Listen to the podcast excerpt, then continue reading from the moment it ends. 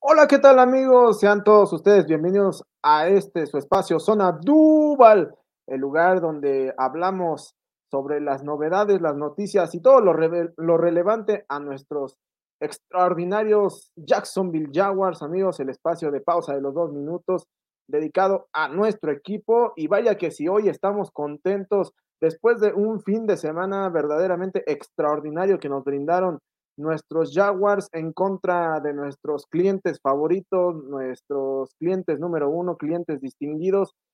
alias los Indianapolis Colts, que cada vez que visitan Jacksonville desde hace ocho años, siempre salen con la cola entre las patas como debe de ser. Pero bueno, eh, vamos a ir poco a poco y pues hay que aterrizar justamente en lo que fue ese partido, el primero para los Jaguars como local allá en el TAA Bankfield. So, eh, pues vamos, vamos a darle rápido amigos porque pues hay que platicar de la, de la extraordinaria labor que hizo Trevor Lawrence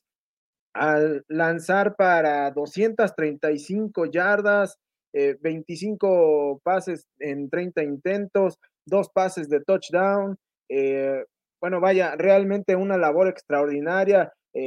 James Robinson también siendo parte importante de este, eh, de este, de este triunfo. Eh,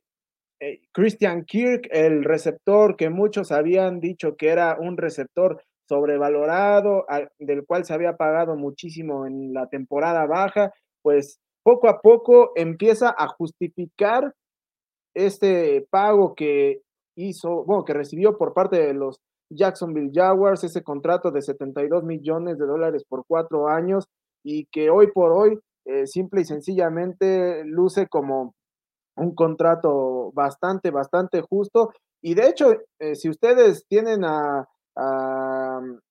Christian Kirk, por ejemplo, en el fantasy, verán que está dentro del top 10 de receptores. Así que, amigos, creo que más que justificada esa inversión, se ve una cara completamente diferente eh, la de este equipo con una ofensiva dinámica, equilibrada, Trevor Lawrence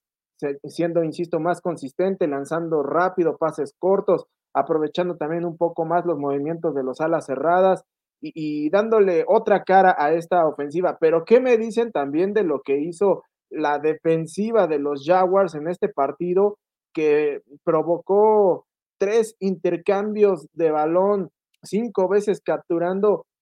a Matt Ryan, eh, forzando también un balón suelto, que bueno, finalmente ese no se pudo recuperar, pero tres intercepciones y, pues bueno, eh, obviamente también con, de la mano de jugadores novatos, como es el caso de eh, Devin Lloyd y el caso también de Trevor Walker, que por ejemplo, en el caso de Walker, si bien este partido no tuvo capturas, fue importante en una de las intercepciones, ya que fue el que finalmente provoca eh, el desvío del balón que le termina cayendo después en las manos a, Devin Lloyd. Eh, Andrew Cisco, jugador de segundo año que eh, la temporada pasada bajo las órdenes de Urban Meyer casi no vio actividad de forma increíble, empieza a verse que es un jugador que puede marcar diferencia. Rashawn Jenkins, que el año pasado y el partido pasado eh, se había visto no muy bien.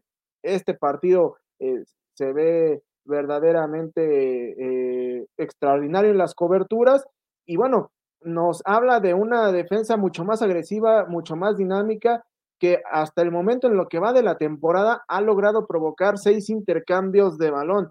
mientras que el año pasado los Jaguars en toda la temporada lograron obtener solamente eh, nueve robos de balón, eh, por lo cual a estas alturas de la temporada tan tempranas nos cabe la pregunta, ¿regresará o es el inicio del regreso de Saxonville? Amigos, realmente lo que parece es que pudiera ser, digo, eh, yo sé que extrañamos esa defensiva en la cual estaba Jalen Ramsey, estaba AJ Bulle, estaba Paul Polusny, estaban eh, algunos otros que, bueno, ahorita, ahorita se me viene, que se, me pasan, Calayas eh, Campbell, eh, Marcel Darius, entre otros, ¿no? vaya, era una defensiva verdaderamente que daba miedo. De hecho, en su momento fue la mejor de la liga. Había, hubo partidos en los que llegaron a, a, tener 10 eh, capturas. De hecho, si no mal recuerdo, fue contra los acereros de Pittsburgh y que, vaya, sin duda alguna, eh, fue parte fundamental para que en el 2017 estos Jaguars llegaran hasta la final de conferencia que, bueno, finalmente eh, cayeron ante los Patriotas de, de, Nueva Inglaterra en un partido un tanto polémico, pero al menos lo que ha demostrado hasta el momento esta defensiva del 2022 da la impresión de que al menos puede ir en ese camino. Eh, es cierto, es todavía muy temprano como para asegurarlo, pero eh, seis intercambios de balón en apenas dos semanas, creo que eh, vale la pena, vale la pena seguirlo. Y finalmente, pues también hay que recordar que la, la próxima semana los Jaguars van a tener un partido importantísimo, tercero de la campaña en contra de los Chargers de Los Ángeles, un partido en el que sin duda alguna tendrán un escollo bastante, bastante complicado ya que pues el equipo de los Chargers es sin duda alguna hasta el momento un equipo candidato a conseguir no solamente el título de su división, sino posiblemente a estar presente en la final de la conferencia americana. Por lo cual, en este partido particularmente, los Chargers evidentemente salen como, salen como favoritos ante, ante los Jaguars. Hay que recordar, insisto, los Chargers juegan como locales en, en SoFi Stadium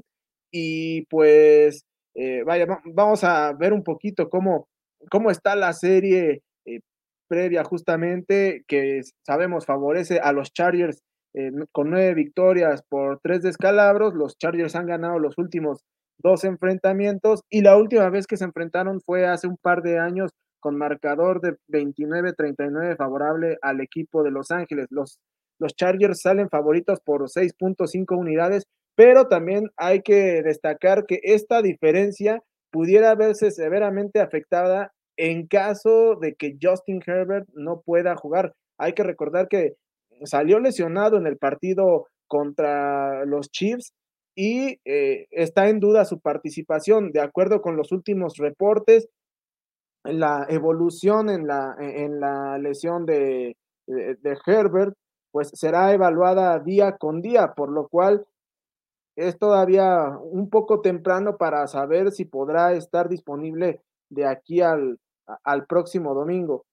Eh, si Justin Herbert está eh, como titular en ese partido, creo que los Chargers sí salen efectivamente amplios favoritos pero, bueno, al final de cuentas, los Jaguars pudieran llegar a dar una, una sorpresa, que en dado caso que así lo hicieran, creo que sin duda alguna sería una llamada de atención muy, muy grande para el resto de la liga. Pero si Justin Herbert no está como titular, creo que los, los Jaguars aumentan sus posibilidades de victoria significativamente.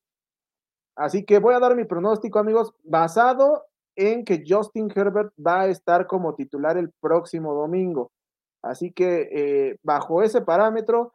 yo pienso que los Chargers finalmente se van a terminar llevando la victoria por marcador de 28 a 24. Ese va a ser mi, pronóstico, eh, pero insisto, siempre y cuando esté Justin Herbert en el terreno de juego. Ya veremos si, si es así o no es así. Pero bueno, amigos, eh, recuerden también que tenemos los podcasts de otros, de otros equipos. Recuerden estar eh, suscritos al canal, darle clic a la campanita para que les lleguen todas las notificaciones, estar al pendiente de todos los shows que tenemos para ustedes, de toda la información alrededor del mundo de la NFL, los comentarios en vivo de los partidos de jueves, domingo y lunes por la noche, en fin,